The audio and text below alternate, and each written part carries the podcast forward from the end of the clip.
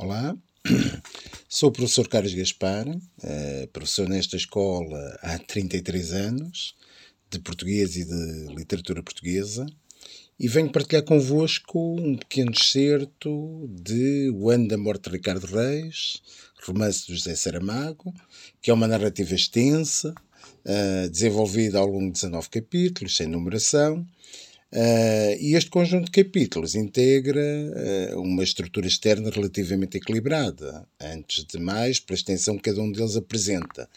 A grande maioria tem 20 a 30 páginas. Uh, tem também três epígrafes, um verso de Ricardo Reis, uma frase de Bernardo Soares e um trecho da carta de Fernando Pessoa sobre os heterónimos, e que forma uma espécie de pórtico. Nele antecipam-se os grandes temas que o romance abordará a filosofia de vida de Ricardo Reis e a sua existência como heterónimo.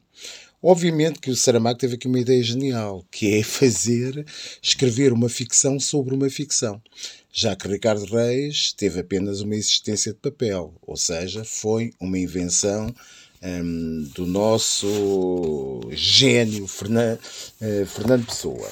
Bem, vou passar então às palavras do Saramago, vou ler aqui um excerto, digamos assim, um, do romance, sobre a dinâmica das relações amorosas, que ocupa uma parte importante desta história contada, não é?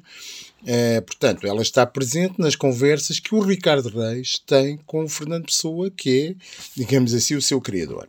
Passa a citar. Tinha as mãos juntas no joelho, o ar de quem espera pacientemente a sua vez de ser chamado ou de ser mandado embora. E entretanto fala, porque o silêncio seria mais insuportável que as palavras.